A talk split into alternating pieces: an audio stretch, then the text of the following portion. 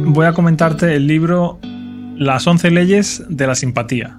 Se trata de un libro de autoayuda para caerle bien a todo el mundo. Pero antes, dentro intro. Esto es Your Spanish Guide, un podcast para que mejores tu español escuchando a un nativo hablar de forma natural.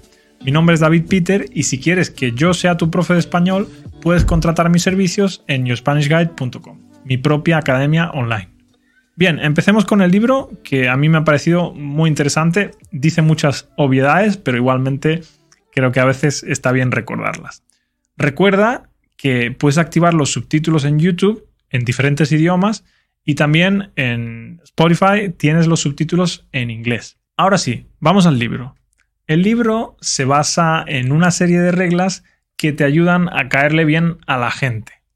Son reglas básicas que se enfocan en encontrar puntos en común con nuestros interlocutores, en mostrar curiosidad genuina y en saber escuchar. Un problema muy común de la gente a la hora de conectar con otras personas es que ven el networking como una tarea, algo así como fregar los platos o sacar la basura. Es decir, algo que tenemos que hacer por obligación y que nos conduce a un resultado concreto. Lo que nos recomienda el libro es que lo enfoquemos desde otra perspectiva, desde la perspectiva de tener conexiones auténticas con la gente. El libro dice que centremos nuestra atención en las cosas que nos agradan de las otras personas y también que potenciemos aquellas cosas nuestras que los demás ven positivamente. El autor hace mucho énfasis en ser auténtico. El problema de no ser auténtico es que te sientes incómodo.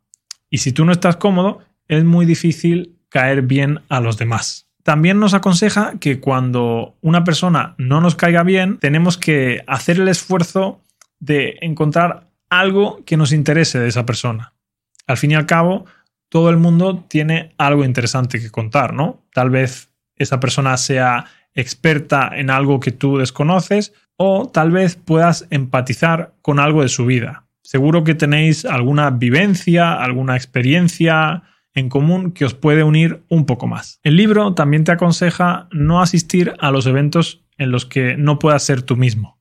Dice que si no te apetece ir en absoluto y no te vas a comportar de forma natural, es mejor que no vayas. Y si no tienes más remedio y tienes que ir por obligación, intenta darle una vuelta para que te entusiasme. Por ejemplo, puedes hacer piña con otro compañero Podéis ir juntos y así entre los dos podéis pasároslo un poquito mejor. El autor también pone énfasis en la coherencia de la comunicación.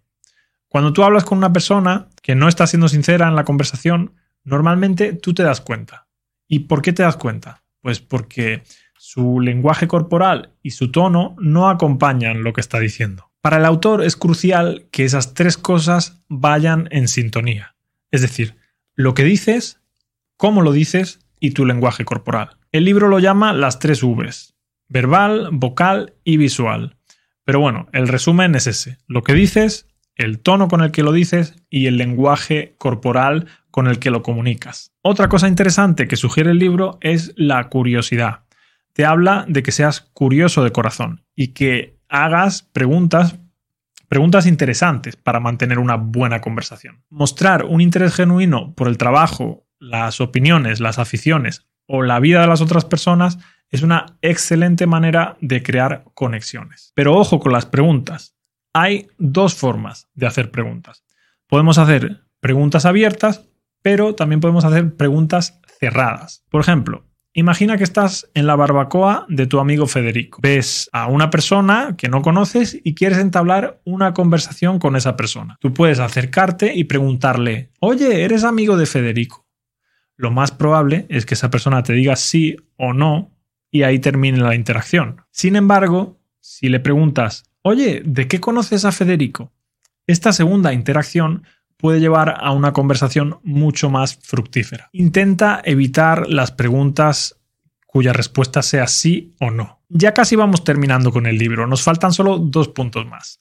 El penúltimo punto habla de la importancia de escuchar y explica que hay tres formas de escucha escucha interior, escucha exterior y escucha intuitiva. Bueno, David, ¿y qué significa cada una? Bien, la escucha interior hace referencia al nivel más básico de escucha.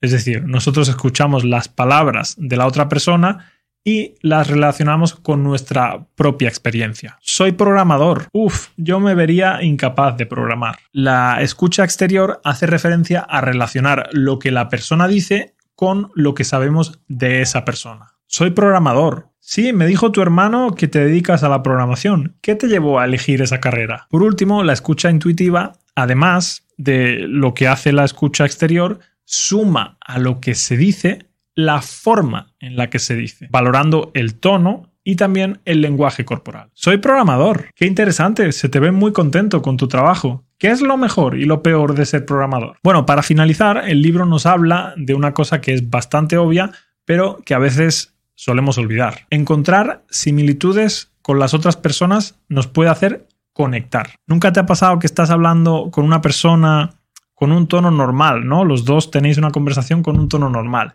y de repente encontráis un punto que tenéis en común y el tono de la conversación toma mucho más entusiasmo. Pues es precisamente por eso. Puedes buscar intereses, experiencias o incluso amigos en común. A veces la gente valida a una persona a través de un tercero, es decir, a través de otra persona. Y bueno, lo vamos a dejar aquí porque creo que ya es suficiente. Como siempre, muchísimas gracias por todo el amor que me dais en las redes sociales y muchísimas gracias a los alumnos de yospanishguide.com. De verdad, chicos, no podría hacer esto sin vosotros. Y si quieres tener clases conmigo, tienes dos opciones. Clases individuales por 40 euros la hora o clases grupales por solo 12,5 euros la hora. Para las individuales puedes reservar una clase de prueba en el link que te dejo en la descripción y para las clases grupales tienes que apuntarte a la lista de espera. Tienes el link también abajo en la descripción. Por cierto, si quieres ganar un mes gratis en yourspanishguide.com, solo tienes que contestar a la siguiente pregunta. Hoy es súper fácil. ¿Cómo se llama el anfitrión de la barbacoa que he mencionado en el ejemplo del episodio de hoy? Una pista. Su nombre empieza con F. Bueno, nos vemos en el próximo episodio en el que seguiré hablando con mi amigo David de Venezuela. Hasta entonces, que tengan muy buen día. Adiós.